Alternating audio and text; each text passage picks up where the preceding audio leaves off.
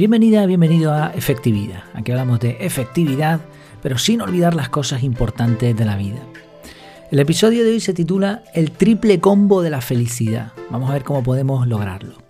Solamente antes, si, si no te molesta un segundito nada más, eh, si estás utilizando Spotify, me gustaría si puedes apoyarme con una valoración. Es simplemente darle a las estrellitas que tiene eh, la aplicación de Spotify para los podcasts en versión móvil, en el móvil. ¿eh? Buscas el podcast efectividad y ahí te, saldrá, me parece que en, opciones, en los tres puntitos o algo así, le das ahí y te puede, puedes valorar el podcast. Simplemente porque quiero hacer una, una prueba durante una semanita y así poder tomar decisiones. Si me puedes apoyar con eso, pues, pues magnífico, te lo agradezco. Vamos allá, el triple combo de la felicidad. Todo el mundo quiere ser feliz, ¿no? Vamos, al menos yo no conozco a nadie que desee con locura ser infeliz. Y aunque se ha estudiado mucho cómo agarrar a la felicidad por los pelos, se sigue escurriendo con una habilidad increíble. A veces, y solo a veces, sentimos momentos que podríamos calificar de felicidad. Pero, ¿y si te dijera que hay acciones que nos pueden dar un triple combo de felicidad? Vamos allá, te cuento. Hace un tiempo me hablaron de un sitio en la isla de Fuerteventura que se llama el Arco de las Peñitas. Es un arco, una especie de arco de arena fosilizada. El viento ha ido tallando poco a poco una serie de formas muy bonitas y bastante curiosas. Y si lo miras desde cierto punto parece un enorme caballo. Me hablaron del lugar y también vi fotos, me explicaron un poco cómo ir. En su momento, siguiendo el método CAR, capturé la idea y después, posteriormente, lo archivé en, un sitio que tengo para, para, pues, para visitar eh, allí mismo en la isla de Fuerteventura diferentes lugares. Y me propuse ir algún día. También examiné un poco cómo era la ruta y ahí lo dejé archivado. Hace unos días, aprovechando una visita de trabajo a la isla y un par de horas muertas, decidí ir a ver el famoso arco. La caminata fue algo más larga de lo que había previsto, pero no pasa nada, la disfruté bastante. Llegué al lugar, tengo que decir que las fotos que había visto, como de costumbre, no hacen honor al paisaje. Merece la pena ir, está muy, muy bonito. Pasé un buen rato allí contemplando las formas y eh, se me ocurrió que podía ir por otro sitio de vuelta a donde había aparcado el coche. Más o menos no sé si sabré explicarlo muy bien, pero el tema es que desde donde estaba el coche a este punto había bajado por un barranco, después había girado a la derecha y había subido por la ladera de la montaña que dividía el barranco, digamos, ¿no? Entonces dije, bueno, pues oye, si termino de subir la montañita esta y después bajo, voy a ir a parar a donde está mi coche.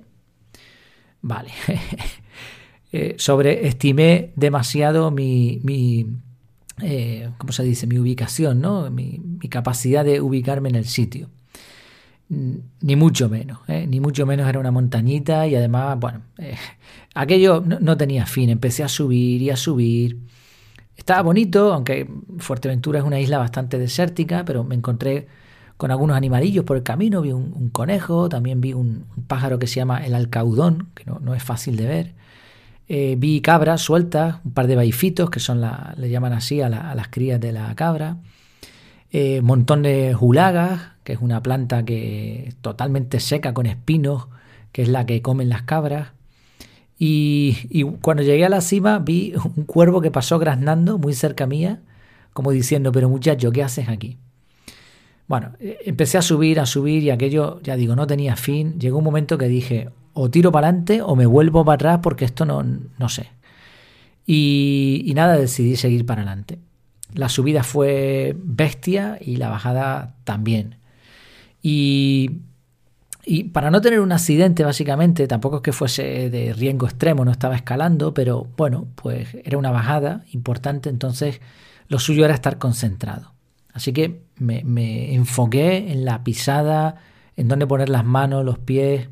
Y anteriormente de eso iba escuchando podcast, pero ahí no era el momento, ni de podcast, ni de mirar a los lados, simplemente la cuestión ahora era descender. El caso es que perdí la noción del tiempo. Llegué al coche, lo conseguí, exhausto, pero feliz por haberlo logrado. ¿Has visto el triple combo de la felicidad? ¿Lo has podido observar ahí? Bueno, primero, me imaginé haciendo la ruta y viendo el arco. Segundo, lo hice Y en esos momentos sentí paz, ese fluir del que hablan los expertos en felicidad, cuando el tiempo parece discurrir y no te estás enterando. Y ahora te lo acabo de contar. Y mientras lo contaba, lo estaba disfrutando. Así, triple combo. Imaginarlo, hacerlo y recordarlo. Y fíjate qué, interesante es esto de, de, este triple combo de la felicidad. Yo no he escuchado esta expresión por ahí, se me ha ocurrido, pero igual hay algún otro autor que lo ha utilizado. Fíjate lo interesante de estos tres pasos, que el efecto se produce solamente cuando llegas al tercero. El más lo más sencillo es imaginar. Tú puedes estar soñando con esto y con lo otro, pero si no se cumplen esos deseos puede ser muy frustrante incluso. Pero cuando lo sueñas, ya lo estás disfrutando un poco. Lo que pasa es que tiene que continuar. Y el tercer paso es muy interesante, porque te da mucho placer sin ningún esfuerzo, sin tener que repetir la experiencia. Desde que hice esta caminata, que fue hace tres o cuatro días, me ha dado tiempo a contársela a unos cuantos amigos. Y en cada ocasión, y a la familia también, y en cada ocasión he experimentado esa alegría. Sí, es un paso replicable con poco esfuerzo. ¿Cuál es el factor clave para que se produzca un triple combo? Creo que el factor fundamental aquí es que debe haber un reto. No vale que sea algo demasiado fácil, pero tampoco vale algo imposible. Y creo que el hecho de que, de que una actividad, una acción te atraiga mucho no es el punto en cuestión. Porque he visto este mismo efecto, este triple combo, en acciones que en un principio no eran muy atractivas. Por ejemplo, recuerdo precisamente allí en la isla de Fuerteventura una ruta que hicimos en familia con, con buggies por mitad del, del desierto. Mi mujer no quería, pero la convencí a duras penas. Además, ella tenía que llevar un coche y yo otro, porque eran de dos plazas, y ella llevaba a una de las niñas y yo a la otra. Y a ella le costó, le costó mucho, y, no quería y no quería, pero después lo disfrutó muchísimo. Y cada vez que hemos hablado de la experiencia, lo hemos recordado con cariño. Sí, no, no es tanto que te atraiga algo. La clave, el factor, hombre, que al final te guste, ¿no? Evidentemente, pero el factor fundamental es que sea algo que te cueste, que sea un reto, que sea una aventura. ¿Y cuál es la conclusión de, este episodio? ¿Cuál es la conclusión de toda esta historia? ¿Por qué te la cuento? No solamente para disfrutarla yo, sino para que logres retos, para que te pongas a prueba, que imagines, que actúes, que lo disfrutes y que lo recuerdes. Que lo cuentes con orgullo, tampoco te conviertas en el abuelo cebolleta que cuenta las historias de, de cuando era la, la guerra civil o cosas así. No, no hace falta.